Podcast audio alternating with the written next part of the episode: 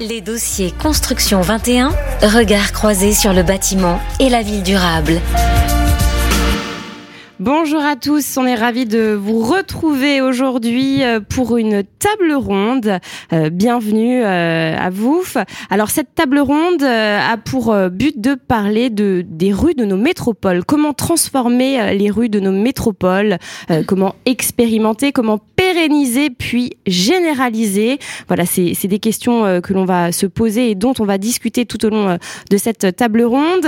on va parler également de la rouille commune, qui est un groupe d'experts hein, reconnus euh, à l'échelle nationale et internationale en matière de composition urbaine. On en parlera euh, plus en détail euh, tout à l'heure. Trois intervenants sont là aujourd'hui avec moi pour justement voir euh, euh, comment l'action publique peut porter euh, de telles initiatives, hein, que ce soit au niveau juridique, au niveau du financement, qui est important, très important au niveau de l'engagement citoyen, hein, comment embarquer les citoyens. On va parler également des controverses, de ce que l'on peut apprendre.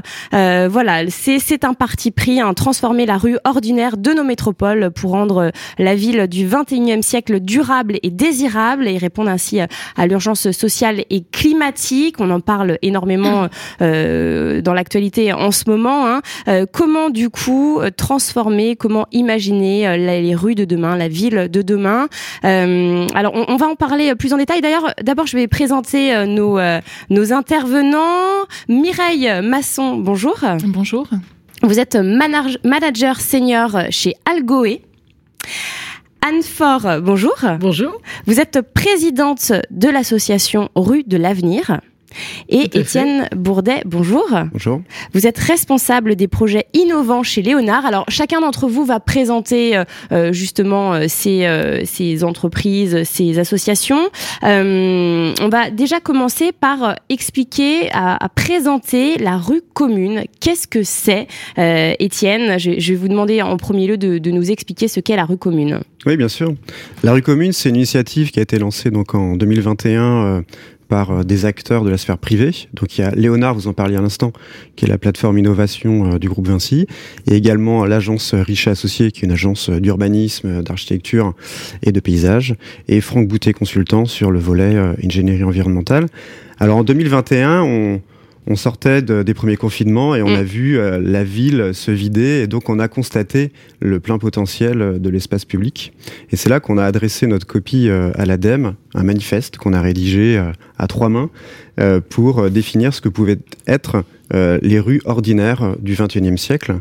Et donc nous travaillons sur ça depuis déjà un an, l'élaboration d'un guide méthodologique. Hum, en fait, vous essayez de, répondre à cette envie hein, qu'on a ressentie bah, dans toute la France, hein, euh, surtout nous les citadins, euh, de transformer euh, vraiment nos, métropoles. Pouvez-vous nous expliquer ce que vous faites brièvement, du coup, chez Léonard, quand, responsable de projet innovant, c'est quoi exactement? Bah, c'est simple, c'est identifier à travers la prospective quels sont les, sujets euh, émergents, les sujets de demain, et euh, les transposer euh, de manière assez opérationnelle pour que des acteurs, soit du groupe Vinci, soit des partenaires de la sphère privée, puissent s'en emparer et engager de tels projets qui, selon nous, transformeront les villes ou les territoires. Mmh. Alors, avec ce projet Rue Commune, en gros, vous avez un an euh, pour mettre à disposition des collectivités un guide euh, méthodologique de diagnostic et de mise en œuvre euh, pour accélérer donc l'adaptation des rues métropolitaines ordinaires. Vous l'avez dit. livraison fin 2022, 21 octobre, c'est ça? C'est ça. Le 21 octobre, on a donc un, temps fort.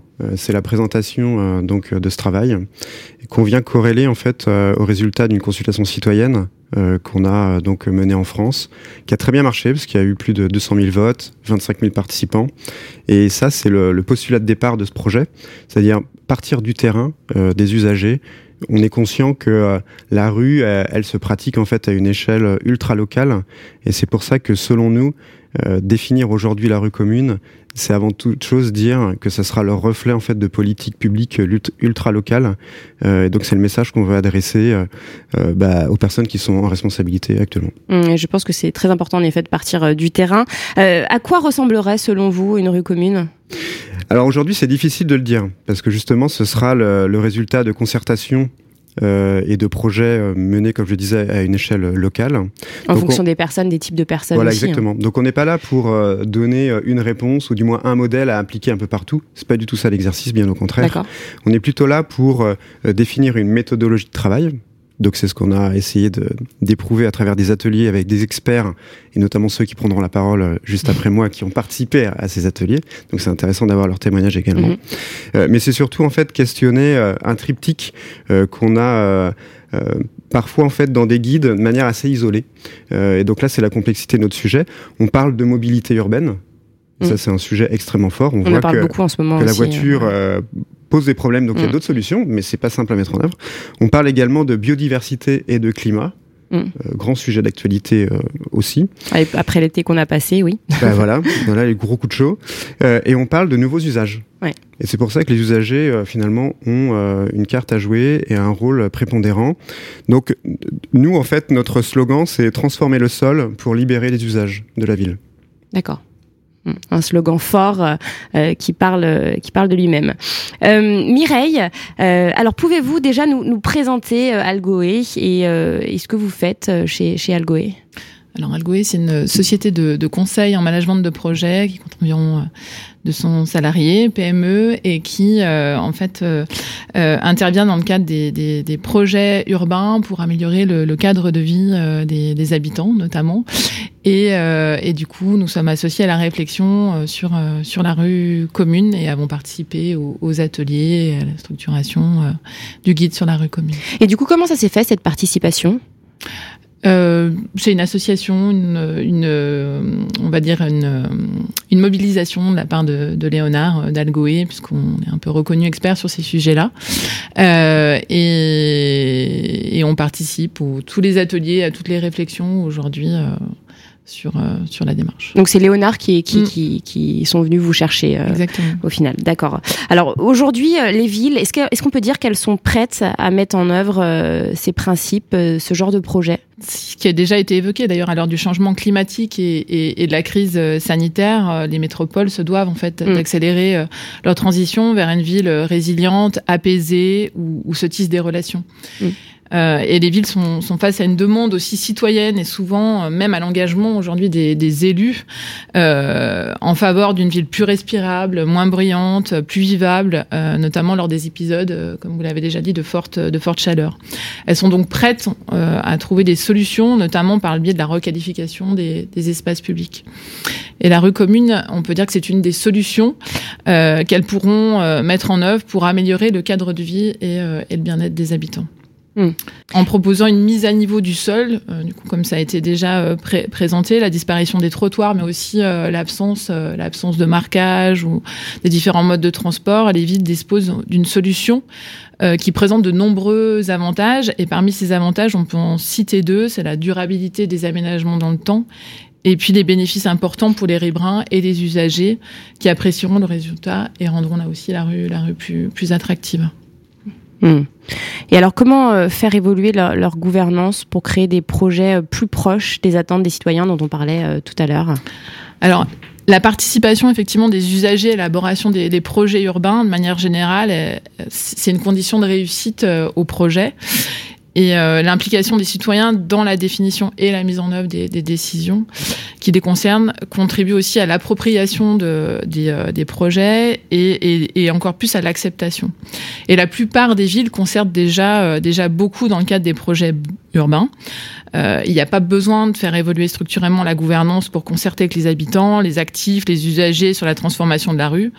Euh, peut-être que euh, des évolutions peuvent être apportées pendant la phase de conception pour, euh, pour garantir une concertation réussie, en, formant, en formalisant peut-être certains collectifs davantage. Et la gouvernance doit peut-être également évoluer pour pérenniser des usages euh, en effet, la rue commune, c'est pas seulement la transformation physique des lieux, c'est aussi l'évolution des, des, usages. Pour plus de convivialité, de mm. vivre ensemble. Euh, à titre d'exemple, l'organisation de fêtes, la piétonisation de la rue sur certains créneaux, euh, des temps dédiés, des mm. espaces pour les enfants. Et pour que ces usages perdurent, il faudra probablement que les habitants, les commerçants et d'autres acteurs impliqués garantissent dans la durée l'animation de la rue. Mm. En fait, le but, c'est vraiment de modifier les lieux, ça modifiera l'usage et donc ça créera de nouvelles habitudes en fait des citoyens. Tout à fait, ouais. Et on peut également aussi euh, se dire que euh, la ville pourrait euh, créer un poste, un poste de manager de rue, comme à l'instar en fait des managers de centre-ville, pour, euh, pour les commerces afin d'accompagner les initiatives et, euh, et euh, les aider en fait à perdurer dans le temps. Mmh, c'est très intéressant ça, les éduquer en fait, les embarquer aussi dans, dans le projet. Ouais. Mmh. alors Anne, vous donc vous êtes présidente de l'association Rue de l'Avenir. Pouvez-vous nous présenter brièvement Rue de l'Avenir? Alors, Rue de l'Avenir, c'est une association ancienne qui a maintenant plus de 30 ans, qui a été euh, créée à une époque où la, les problèmes de sécurité des déplacements en ville étaient euh, cruciaux, parce qu'il y avait un nombre de morts absolument terrifiant, et on est parti là-dessus, notamment par rapport aux accidents d'enfants. Ça fait partie de, l'ADN de notre association. Le problème de l'enfant dans la ville a été, posé très fortement il y a 30 ans, et il l'est toujours maintenant, parce que l'enfant ne trouve toujours pas sa place dans la ville. L'enfant est d'ailleurs les personnes à mobilité réduite d'une façon plus générale. Alors euh, cette association a été euh, donc euh, basée sur le slogan c'était pour une ville plus sûre et plus agréable à vivre. Donc il y avait cette cette idée d'avoir une ville conviviale et qui s'est transformée petit à petit sur de, de, la sécurité. On est passé du bien-être en ville et nous notre sujet c'est la ville apaisée et notre notre outil, notre euh, vecteur d'entrée dans le sujet, c'est la qualité de l'espace public. Ce qu'on pense, c'est que si l'espace public est de qualité, ça donnera envie aux gens de marcher, de prendre son vélo et un peu moins sa voiture. Donc on travaille beaucoup sur ce thème-là. Hmm. Alors là, vous, vous, évoquez la mobilité. C'est vrai qu'en ce moment, on en parle beaucoup euh, dans, dans, dans, quasiment toutes les grandes villes de France. Hein. Ça crée des débats, les gens ne sont pas d'accord. Euh, comment rendre acceptable euh, par le plus grand nombre des projets qui limitent la place de la voiture en ville, sans les faire hurler? Voilà. Alors le, le problème est de limiter la place de la voiture, c'est pas de l'interdire. Hein. Il faut bien être clair là-dessus. Le problème qui se pose, c'est que on, on, a, euh, d'une façon un peu systématique, euh, l'impression que beaucoup de gens ne se posent même plus la question de, de, de se déplacer autrement. Donc le problème, c'est de limiter cette espèce de, de, recours à la voiture systématique et de, de montrer aux gens qu'il y a d'autres façons de se déplacer, surtout pour les trajets de moyenne et petite distance. Et donc là, il faut essayer. Euh, ça, c'est un un des objectifs de la concertation, il faut essayer d'expliquer aux gens le bénéfice qu'ils vont tirer de se déplacer autrement. Alors c'est bouger, pour la santé, ça, c'est quand même, ça, c'est quand même pas mal passé depuis quelques années. Les gens ont compris que, euh, euh ben, ils étaient euh, en surpoids, qu'ils étaient euh, peut-être qu'ils avaient un peu de diabète ou des, des, des maladies cardiovasculaires. Enfin bon, il y a, y a c'est un discours qui passe de mieux en mieux parce que le discours sur le sport et sur. mais il y a une éducation en fait. Il y a, voilà. on les. Voilà. il y a ça, mais il y a aussi le fait que le, le, beaucoup de gens se plaignent de la pollution et, et du bruit en ville, notamment les gens qui ont des enfants, les endroits les plus pollués dans les villes, c'est les sorties d'école.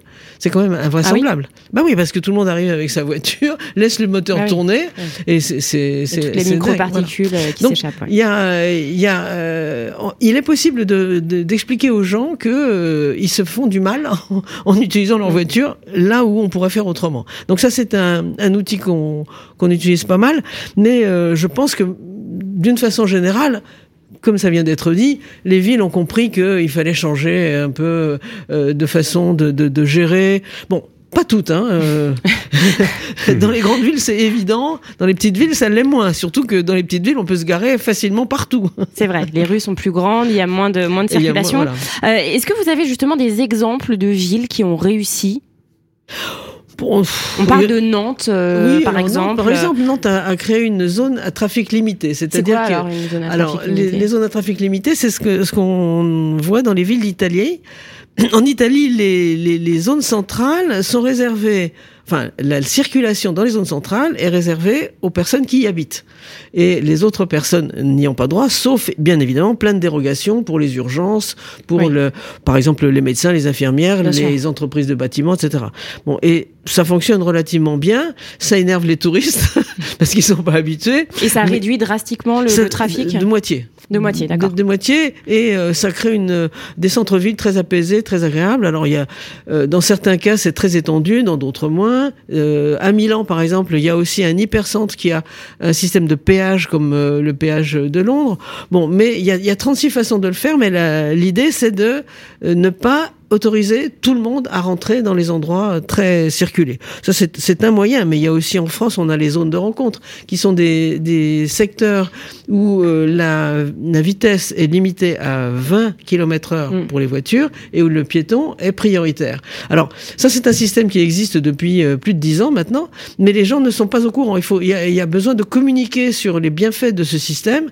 C'est un, une réglementation. Notre association a beaucoup contribué à ce qu'elle soit mise en place, mais comme il n'y a pas de communication autour, c'est un mm. peu difficile de faire comprendre aux gens tout le bénéfice qu'ils peuvent en, ressortir. C'est vrai que vous avez mis le doigt dessus. La, communication, l'éducation est, très euh, importante, primordiale euh, même.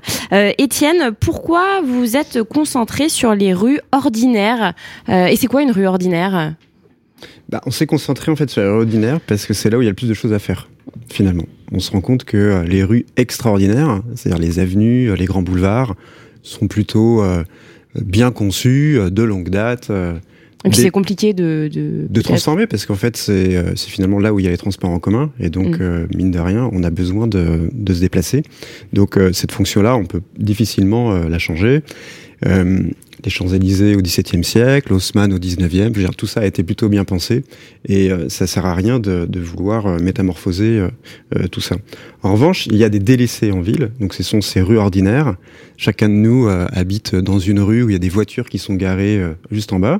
Alors c'est super pratique et personne, peu de gens veulent se séparer de, de cette fonction-là, mais ça veut dire aussi que ces rues sont quasiment monofonctionnelles pour garer des voitures ou leur stationnement ou leur déplacement.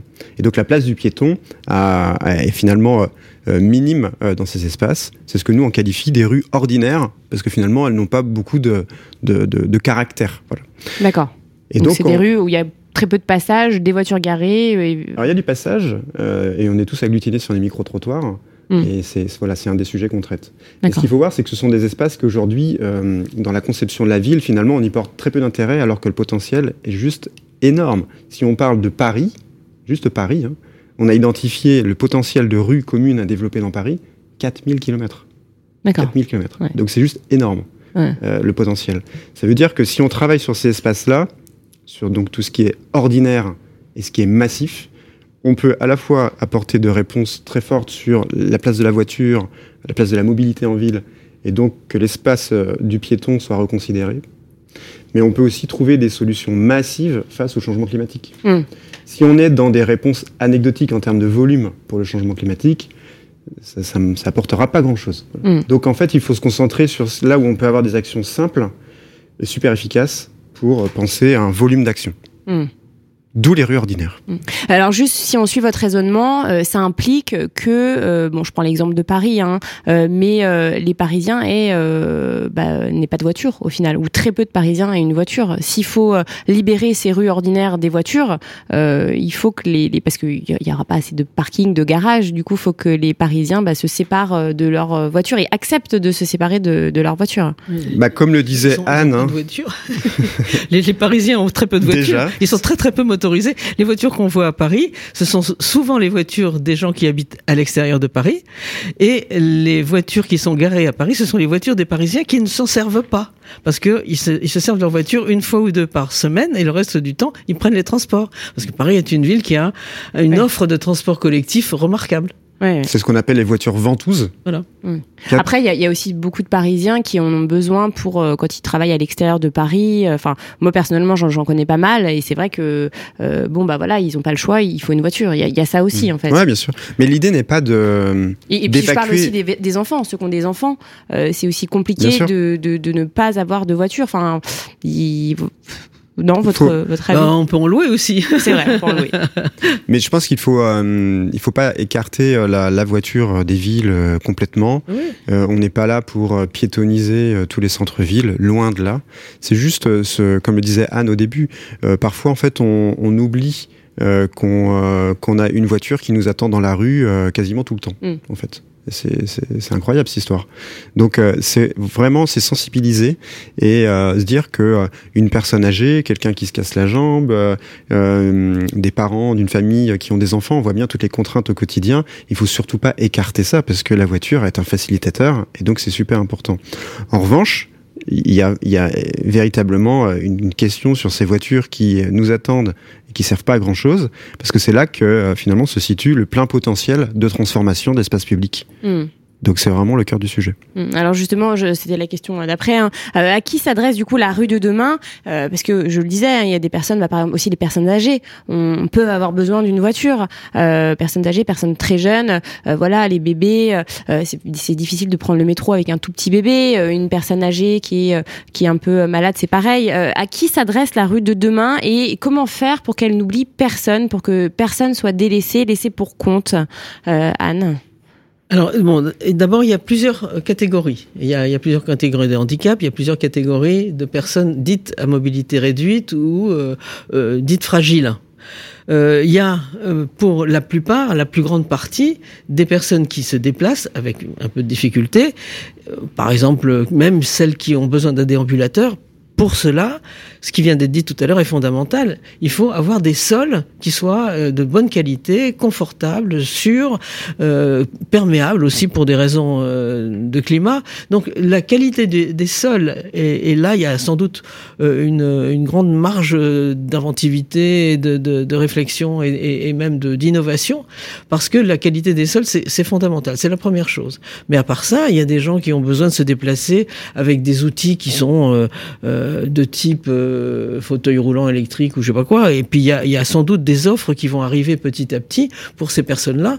Donc euh, elles ont aussi besoin de sol en- de qualité, mais peut-être qu'il y a euh, des, euh, des façons de gérer euh, la circulation. Peut-être que le, le- la, la- la grande plateforme où, euh, pour tout le monde, c'est peut-être pas ça la solution pour les pour les personnes qui ont euh, des difficultés à se déplacer. Et peut-être qu'elles ont besoin d'avoir euh, un, un circuit à elles ou quelque chose comme ça. Enfin là, là il y a, y a toute une euh, une plage de, de de réflexion à avoir par la suite parce que à chaque fragilité ou à chaque handicap correspond sans doute une réponse. Bien Et, sûr, il euh, là, va je falloir compenser en Il va fait à côté. Voilà. Ouais. Alors, on a déjà quelques idées, puisque, par exemple, on, on sait le problème du trottoir pour les, les aveugles, on sait qu'ils ont besoin. On sait, par exemple, le trottoir, c'est c'est justement ce que les fauteuils roulants n'aiment pas. Donc là, on a, on a un gros problème avec ce- cette, euh, cette contradiction. Bon, il y a, il y a des tas de, de choses qui sont encore à, à régler et, et, et à mon avis, on va y arriver petit à petit. Et puis, euh, de toute façon, euh, ce qu'il faut, c'est que ce soit non seulement confortable, mais aussi agréable pour que ces personnes-là ne soient pas dissuadées, notamment les personnes âgées. Lorsqu'elles ne peuvent pas avoir euh, un confort de leur euh, déplacement, elles ne sortent plus de chez elles et c'est dramatique pour leur santé Oui, et pour leur sociabilité. Bien sûr. Donc, par exemple, elle demande d'avoir des bancs. Le, le banc, c'est un, un outil absolument extraordinaire pour que les gens puissent sortir de chez eux. Bien sûr. Donc, il faut absolument pas oublier tout ce qu'on on appelle les services à la marche, bancs, fontaines, toilettes, etc. Mm, Ne pas a- oublier les personnes âgées, oui. Voilà. Tout à fait. Euh, euh, Mireille, qui doit financer cette transformation urbaine? Parce que ça a un coût, tout ça. Qui doit financer, ce, selon vous?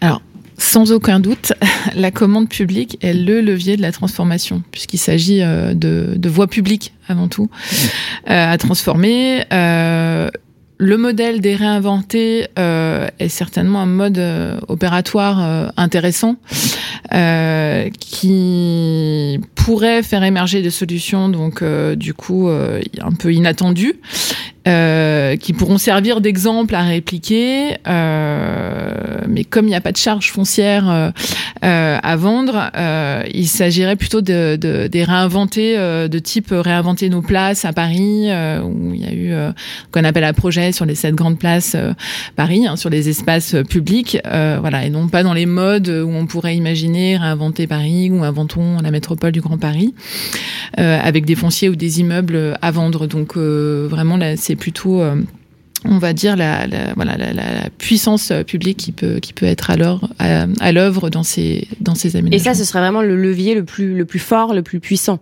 Ça, c'est le premier. Euh, et jusqu'à quel point les acteurs privés peuvent-ils être concernés, peuvent-ils euh, être mobilisés?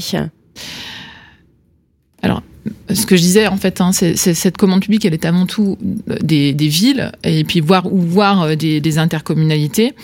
Euh, elle peut aussi émaner du niveau euh, euh, national avec des appels à projets, par exemple. par contre, les acteurs, les acteurs privés peuvent être mobilisés au titre ben, des, on va dire des particuliers, des, des, commerçants, des, des utilisateurs des rez-de-chaussée, par exemple, des immeubles, qui veulent être associés au moment de au moment de la concertation, dans la, euh, dans la conception, euh, voire même dans la réalisation euh, des aménagements, des aménagements des rues. Hum. Mais du coup, alors, est-ce qu'on pourrait, par exemple, imaginer qu'ils aient un cahier des charges à respecter s'ils sont nombreux, de types différents? Oui, alors par contre, oui, effectivement, les interventions euh, seront, seront conduites avec des cahiers des charges très précis et euh, on peut imaginer euh, des accords avec, des, avec les copropriétés ou avec les propriétaires en rez-de-chaussée pour que les interventions qu'ils sont amenés à faire sur le bâti se fassent dans le respect des éléments décidés pour la rue commune ou, voilà, ou en faveur en fait, de la rue mmh. commune. Il faut que ce soit quand même bien encadré et que ce soit voilà, que tout le monde fasse les choses correctement, j'imagine. Euh, Étienne, le fait d'embarquer comme ça les habitants, les usagers, les commerçants, le fait euh, de, de, de, lancer des concertations euh, avec eux, est-ce que c'est un, un, gage de succès et surtout une garantie que les projets de transformation urbaine vont bien fonctionner et seront bien adaptés à ces personnes, à leurs besoins? Est-ce que est-ce qu'ils seront justement satisfaits? Est-ce que c'est une garantie de leur satisfaction? C'est euh, une, dynamique, on va dire, qui euh, permet de converger vers un résultat acceptable et accepté. Euh, c'est, selon nous, c'est, un bon point de départ, le fait d'embarquer un maximum d'acteurs. Comme disait Mireille à l'instant, dans les acteurs privés, il y a effectivement ceux qui réalisent des infrastructures. Là, je pense bien sûr au groupe Vinci que, que je représente. Et c'est intéressant parce que on peut aussi influer ou donner des orientations sur ces cahiers des charges de conception. Euh, donc euh, c'est ce qu'on essaie de, de faire euh, en ce moment. On a nous des innovations en interne. après, c'est pas non plus des des, des, secrets. Hein. Aujourd'hui, je dirais que toutes les technologies, on les maîtrise. il faut juste que les acteurs publics en prennent connaissance et intègrent ça dans leur démarche. Il y a un décalage entre vous et les, les acteurs publics? Non, c'est pas ça, mais c'est qu'il y a toujours en fait un écart dans le temps entre mm. le temps de l'innovation et le déploiement opérationnel. Et en fait, Il y a un écart de combien de temps? Bah, ce sont en fait euh, plusieurs années, mais si vous voulez, le, temps que tout ça euh, soit euh, validé, testé et intégré en fait dans les marchés mm. publics, parfois c'est un peu dommage parce que on sait qu'on pourrait faire mieux à instant T, mais c'est juste que ça fait pas partie de la commande. Donc il y a cette ambition-là en fait accélérée, et notamment quand on parle de changement climatique, on se dit que la voirie qui qui peut en fait être en travaux dès à présent, bah, il faut le faire de la meilleure des manières. Voilà. Donc nous c'est un peu pour accélérer tout ça. Et c'est pour ça que dans ce, cette dynamique de, de partage et de concertation, euh, j'en ai pas parlé en introduction et c'est presque un oubli de ma part, mais en fait, avec l'ADEME, ce qu'on a porté, c'est une démarche de commun. Euh, développer un commun, c'est pas développer un projet. C'est vraiment construire une communauté, partager des expériences et faire ensemble que dans le processus qu'on suit, tout le monde peut influer et injecter de nouvelles données euh, pour euh, enrichir la démarche. Et je pense que euh, c'est ça aussi la réussite des projets d'espace public et donc d'espace commun. C'est faire en sorte que tout le monde puisse apporter bah voilà, le petit ingrédient de la réussite mmh. et infléchir à tous les niveaux, que ce soit quand on est citoyen usager, mais aussi technicien expert des infrastructures ou acteur public ou acteur local du monde associatif, commerçant. Mmh. Tout le monde a son mot à dire en fait, afin de, de ne pas subir au final, afin qu'ils ne subissent pas euh, ce projet. C'est ça, et notamment parce que les, ce qu'il faut comprendre, c'est que ça met du temps finalement transformer l'espace public, euh, et on, on refait pas l'espace public euh, tous les 2-3 ans. Mm. Donc euh, il faut se poser des questions qui, enfin du moins les réponses qu'on va apporter, elles vont être là pendant très longtemps. Donc hmm. euh, c'est super important, je pense, aujourd'hui. Bah, déjà que ça plaise et puis que ce soit, que ce soit, euh, je dirais que ça réponde à des attentes. Hmm. Donc là, ça rejoint la question de, de l'acceptabilité euh, d'un point de vue de l'usager. Et quand on questionne en fait des points qui sont un peu crispants, hein, comme la place de la voiture, mais il y en a d'autres finalement. Quand on a lancé cette euh, consultation citoyenne euh, donc en France, on a vu des résultats émerger, des controverses extrêmement intéressantes. Mm. Par exemple, les terrasses euh, qu'on a tous vues en bas de chez nous arriver euh, juste après le Covid, ces terrasses éphémères pour occuper les places de parking, tout le monde trouve ça formidable. Personne ne veut ça en bas de chez soi parce que c'est une nuisance. Bah, la voiture, c'est la même chose mm. en fait tout le monde en a ras-le-bol, mais personne ne veut se séparer de sa propre voiture. Mm. Donc vous voyez qu'il y a des, des, sujets qui sont quand même crispants et qui conditionnent finalement l'acceptation la, la, du projet. Donc il, faut se parler. Est-ce qu'il y a des sacrifices à faire euh, Est-ce qu'on doit se dire, voilà, se dire que finalement on sera obligé d'en faire euh, malgré tout et, et voilà, on n'a pas le choix en fait. On n'a plus le choix. L'urgence climatique est là euh, et euh, voilà, tout le monde doit mettre un peu euh, euh, sa main à l'ouvrage je vous vois dire oui, oui, oui. c'est ça au final, hein, je crois. Oui, oui, oui. Et c'est pour ça que la concertation est absolument indispensable parce que mm. ça permet d'expliquer aux gens le pourquoi. Parce que sinon, ils, ils le reçoivent comme, comme un diktat et euh, évidemment, ils, ils, se ils se rebellent.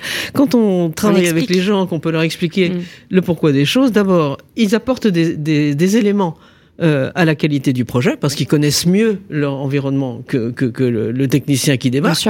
Et ensuite, c'est un, un, gage euh, de, de, d'acceptabilité pour la suite parce qu'on on a le temps d'en parler et de leur montrer que ce qui va être un petit peu contraignant, de toute façon, ça va leur apporter euh, mm. du plus de façon formidable. Et ensuite, ils ne vont plus contester parce qu'ils auront participé au processus, donc ils vont s'approprier beaucoup plus facilement le, le nouvel aménagement au lieu de immédiatement parce que les, les n'importe qui euh, tout le monde a, a, généralement la réaction de dire c'est nouveau donc c'est pas bien. Bien sûr. Ou quand c'est une obligation je ne le ferai pas. Voilà hein. exactement. D'où encore une fois l'importance de la communication complètement, euh, et l'éducation vraiment voilà. euh, la et façon ça, dont on amène, notre, on amène la d'association. Donc ouais. euh, voilà et nous on a on a des, euh, une, une, trentaine de correspondants locaux dans toute la France et, et leur boulot c'est ça c'est de, de travailler à l'acceptation des, des bonnes solutions Étienne Ce qui, euh, ce qu'il faut comprendre, c'est qu'en ville, on est dans un espace qui est contraint. Euh, C'est-à-dire que la place est limitée. Et donc, il faut faire avec euh, la place qu'on a. Et donc, euh, le projet doit expliquer ce qu'on va perdre, mais aussi ce qu'on va gagner. Voilà. Voilà. Et c'est ça qui est extrêmement important. Et parfois, euh, lorsqu'on se passe en fait de ce temps d'explication, eh ben les, les, les, les, contreparties de ce qu'on va enlever en fait ne suffisent pas. Mmh. Un autre exemple hein, dans la consultation citoyenne, et ça c'est une controverse qui est très intéressante. En tant qu'expert, donc le groupement de la rue commune, on était persuadé que si on remplaçait les voitures par des arbres, c'était complètement acceptable. Vous enlevez une voiture, vous mettez deux arbres, tout le monde est content. Mais pas du tout finalement, ça ne marche pas. La contrepartie n'est pas suffisante. Mmh. Donc, il faut aller beaucoup plus loin dans l'explication et, euh, et, dans les réponses. Et comme le disait Anne à l'instant, finalement, on ne peut pas se mettre à la place de l'usager et on peut pas imaginer des solutions qui vont plaire à tout le monde sans euh, se passer de, de, de ces temps d'échange. C'est vraiment l'utilisateur qui a les réponses. Mmh. Et alors justement, euh, Mireille, euh, est-ce que c'est plus simple de transformer, de faire accepter la transformation d'une petite ville ou d'une ville de taille moyenne plutôt qu'une grande ville, euh, bon, comme, comme Paris, Marseille euh, ou Lyon? Est-ce que euh, c'est plus facilement faisable? Alors, les, les, les, rues ordinaires ont partout des, des caractéristiques semblables. Euh, ce qui va différencier en fait euh, les, les, métropoles ou les grandes villes euh, des villes euh, des villes moyennes ou plus petites, euh, c'est d'une part la capacité à faire, donc par par l'ingénierie dont elles dont elles disposent, et d'autre part la facilité d'identifier les rues dont, en fait dont le passage en rue commune sera facilement absorbé en termes de report trafic ou voire de voire de stationnement. Donc ça c'est deux points essentiels. C'est a priori dire a priori, des métropoles et les très grandes villes qui auront plus de facilité pour commencer. Euh, c'est la raison pour laquelle, euh, en fait, la démarche va s'adresser euh, plutôt en priorité, en priorité à elle. D'accord. Avec l'évolution en fait des, usages et de la mobilité, il est possible en fait que la réduction de la, voiture, comme on l'a dit, soit facilement acceptable. Et, ça, ce sera selon les, politiques plutôt propres à, chacune des à chacune des villes. Hmm. Mais là, pour rebondir à ce que vous disiez, euh, Anne, je pense qu'il y a donc une éducation à faire, mais pas que sur le plan climatique, aussi sur le plan santé, euh, montrer euh, l'impact en fait des, des, particules, des microparticules sur la santé, voir qu'en supprimant tel nombre de voitures, eh bien, on gagne en espérance de vie. voilà, il y a tout un travail à, à, faire là-dessus également. Hein. Tout à fait, mais je pense qu'avec l'été qu'on a eu, on a quand même compris que l'ombre, c'était extrêmement important et que, par exemple, des, des, espaces qui ont été, on reprend l'exemple de Paris, la place de la Nation est devenue un immense jardin. Hmm. Bon, ça, ça a été un, travail qui a été fait il y a deux ou trois ans. Bon, ben là, euh, ce sont des, des choses qui, euh, sur le, au, au départ, étaient incroyables et inimaginables, et puis avec la concertation, ça s'est fait et, et, et ça s'est fait et en fait, ça, ça anticiper sur les changements climatiques et tout le monde est content. Tout le monde est content d'avoir des espaces publics plantés. Mais ça, c'est un, un, long, c'est un, long travail. Ça se fait pas du jour au lendemain. Mm. Donc, euh, effectivement, il faut expliquer aux gens que euh, quand on a des étés comme ceux qu'on a eus, eh bien, le fait d'avoir de l'ombre sous des arbres, c'est utile. Et il y a d'autres façons d'avoir de l'ombrage. Il y a des, des systèmes d'ombrières, il y a des, des, tas de choses comme ça. Et, et, et je pense que là-dessus, il y, a un, il y a un gros effort à faire. Mm. après, c'est vrai que l'été qu'on a eu a ouvert euh, euh, les yeux aux derniers un peu euh, climato-sceptiques. Est-ce que la marche, le fait de marcher, est actuellement sous-estimé par les collectivités locales et les pouvoirs publics par rapport au vélo? Complètement. Donc il y a, y a, un vrai problème. La France avait un retard énorme en matière de, de, de, vélo, de politique cyclable, donc elle est en train de le rattraper. Oui, très bien. Il y a un beau travail qui est fait là-dessus. Voilà, on est très content, mais euh, ceci dit, le, le vélo, euh, bah, tout le monde euh, ne se mettra pas au vélo, notamment en fonction des, des, des tranches d'âge et d'un certain nombre de, de problématiques personnelles. donc le vélo, c'est très bien pour un certain nombre de gens, mais la marche, c'est pour tout le monde. La quasi-totalité de la population marche, sauf quelques personnes très handicapées. Mais en, gros, c'est 99%. Donc là-dessus, il n'y a pas d'effort qui a été fait de façon suffisante, et euh, c'est vraiment dommage. Alors évidemment, ça s'explique par, le fait que euh, donner des bonnes conditions au vélo, c'est organiser des couloirs dans lesquels on, on les concentre et, et c'est relativement simple.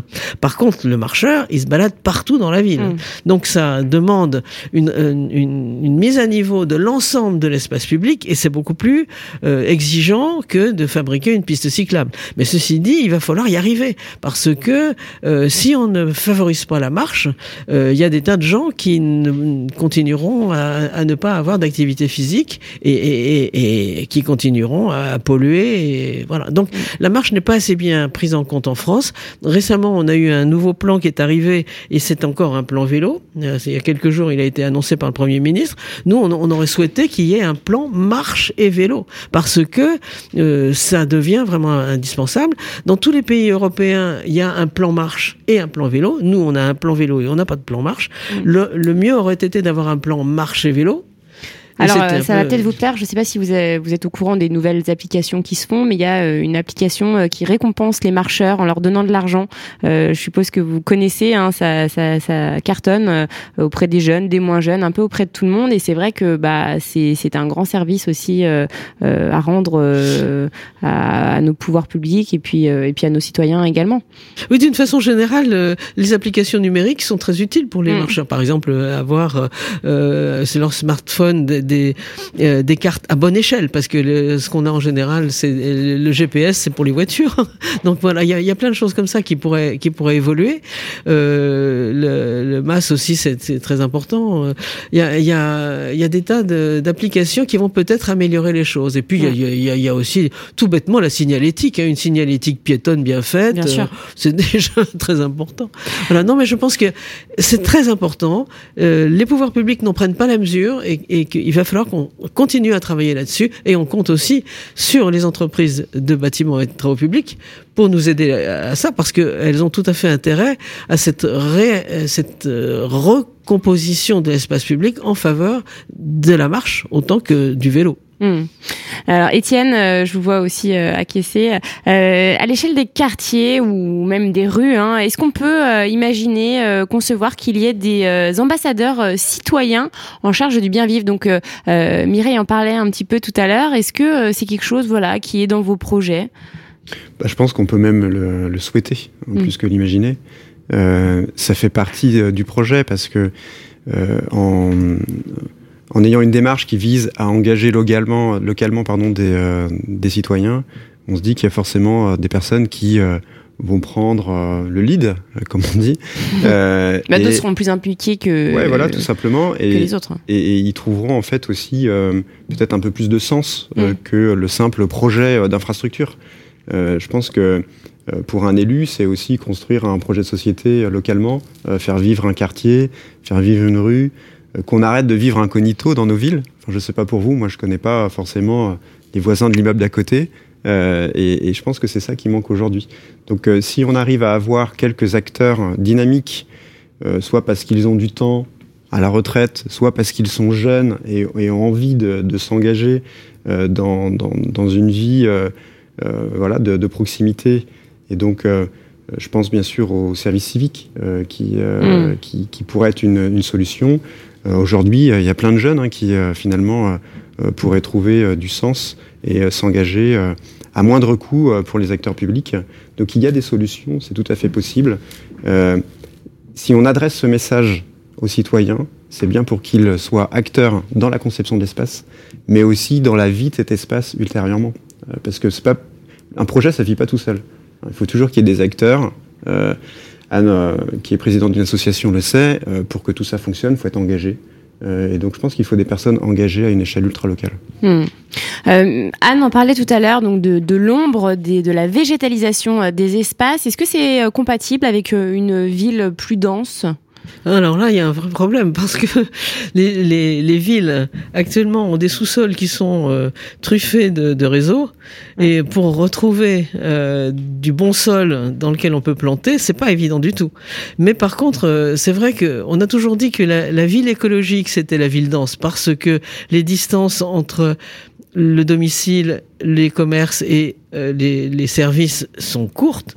Donc ces distances courtes, elles sont bénéfiques dans la mesure où elles permettent de marcher, euh, de plus marcher et de plus prendre son vélo. Donc ça, ça c'est très très bien. Mais par contre, les villes très denses, elles, n'ont pas de place pour le végétal. Or le végétal actuellement, c'est à peu près la seule chose qu'on a euh, comme outil pour euh, faire baisser la température des villes. Donc euh, là, il y a une contradiction qui va être à gérer. Et je pense que dans le cadre de la rue commune, c'est un problème qu'il va falloir euh, bien travailler parce qu'on a besoin de végétal et, et on ne sait pas où le planter. Hein. Et ça va avec ce que ce que ce qu'a annoncé le ministre aussi euh, Olivier Klein, hein, le ministre de la ville, notre ministre de la ville et du logement. Euh, il veut verdir les les, pro, les projets urbains oui. avec euh, le, le, texte hein, quartier résilient. C'est ce qu'il a c'est ce qu'il a il a annoncé. Hein. Il faut oui. qu'il y ait du vert dans tous les projets en cours d'urbanisation. vous vouliez rajouter quelque chose, Étienne? Bah, Ce qu'on voit pas lorsqu'on est piéton, c'est que sous nos pieds, c'est un vrai bazar. Hein. Ouais. je, enfin, franchement. On l'imagine, mais. Non, mais vous avez bien vu, quand il y a des travaux assez. dans l'espace public, euh, on penche la tête, on regarde dans la tranchée, et là on se dit, mais c'est quoi tout ça? Ouais. Il y a vraiment ça sous nos pieds. C'est ça partout. Et c'est vrai que la végétalisation, et... ça pousse pas sur ça. Ah ben non. Et puis en plus, euh, voilà, les racines ou autres, on, on sait bien qu'il peut y avoir des problématiques, bien soit sûr. par rapport au réseau, ou, ou, même euh, dès lors qu'il y a le métro euh, mmh. ou autre. Enfin, il y a des galeries, ça, on, on peut pas. Donc euh, il y a, y a une, une vraie technique euh, et là, il y a vraiment de l'innovation. Hein, je pense euh, comment on va réintégrer euh, le végétal, la biodiversité dans l'espace public, alors qu'on l'a conçu essentiellement pour être ultra robuste et supporter le passage de véhicules lourds. ce qui n'est pas vraiment nécessaire finalement, mis à part pour les pompiers ou les camions poubelles dans les oui, villes. Voilà, c'est ça. Il y, a, toujours le problème des camions poubelles et des, et des camions de, de, de pompiers. Voilà, exactement. Donc c'est un sujet qui est extrêmement complexe euh, et on se rend compte que euh, il faut qu'il y ait euh, des acteurs du privé qui s'engagent à faire des, de la recherche euh, et de l'innovation sur ces sujets-là pour apporter des réponses euh, presque clés en main finalement à des acteurs publics et passer au déploiement. Mmh. C'est vrai qu'il faut que tout le monde s'y mette au final. Voilà, il faut que tous les acteurs s'engagent et euh, se penchent sur un sujet qui, au final, euh, qu'on soit professionnel ou non, euh, bah, nous concerne tous. Tout à fait. C'est le mot de la fin. Alors, juste pour terminer, un petit mot sur l'événement qui aura lieu donc le 21 octobre prochain. Vous y serez tous les trois? Oui. un petit mot peut-être, Étienne, sur ce projet? Oui, alors c'est... Sur cet événement, pardon. Oui, c'est un, un, temps fort dans le projet parce qu'on on va dévoiler les résultats de la consultation citoyenne. Donc là, j'ai déjà dévoilé quelques contenus, mais euh, il en reste beaucoup à dire. Euh, et surtout, on va expliquer comment c'est, euh, ça nous a guidés et comment ça a orienté le travail d'experts dans l'élaboration du guide de la rue commune. C'est extrêmement important. C'est une critique un peu facile et immédiate lorsqu'on fait une consultation. à chaque fois, on dit, mais finalement, on n'a pas tenu compte de nos, réponses ou de nos souhaits. Donc là, en fait, on va faire cette démonstration méthodologique qu'on a intégré tout ça dans notre travail. Et puis, on va aussi donner la parole à euh, de premiers euh, acteurs publics euh, qui ont manifesté un intérêt. Donc des acteurs des métropoles, de grandes villes, qui, qui nous ont dit bah on, on, a en fait ce sujet dans notre feuille de route, mais on ne sait pas comment la comment la traiter. Mm. donc voyons tous ensemble avec votre communauté donc c'est pas seulement les, euh, le groupement de la rue commune, c'est vraiment toute la communauté qui doit s'engager à passer à l'action. Donc c'est un temps fort, c'est le 21 octobre. C'est en ligne, hein, c'est ça C'est en ligne. Euh, tout le monde peut y accéder Oui, tout à fait. Inscription sur Eventbrite, il n'y a pas de limite, pas de jauge, euh, donc euh, tout le monde peut être là et, et, et, écouter, découvrir et surtout réagir, euh, parce qu'on on est vraiment dans une démarche de communauté, donc ce qui nous intéresse, c'est avoir des réactions, recadrer en permanence notre travail. ça, c'est c'est vraiment notre, euh, notre méthodologie. Donc, eventbright.fr. Rendez-vous donc le vendredi 21 octobre à 9h euh, du matin, c'est bien ça? Voilà, de, voilà exactement. Euh, et donc, euh, recherchez tout simplement rue commune et vous tomberez sur, sur l'événement en question. le site est assez, assez simple, hein, c'est facile Et vous pouvez aussi aller sur le site www.ruecommune.com si vous voulez vraiment découvrir tout ce qui a été fait là pendant un an. On est euh, sur une démarche open source, donc on open data, on partage tout ce qu'on fait en temps réel. ce n'est pas parfait, mais non, mais, c'est ça qui est, très ce intéressant. Nous plaît. Tout, à, fait. dans la démarche, exactement. Merci Étienne Bourdet, merci Anne Fort, merci Mireille Masson euh, pour cette table ronde qui se termine. Et puis donc euh, rendez-vous le 21 octobre prochain. Les dossiers Construction 21, une émission à réécouter et télécharger sur le site et l'appli Bâti Radio et sur toutes les plateformes de streaming.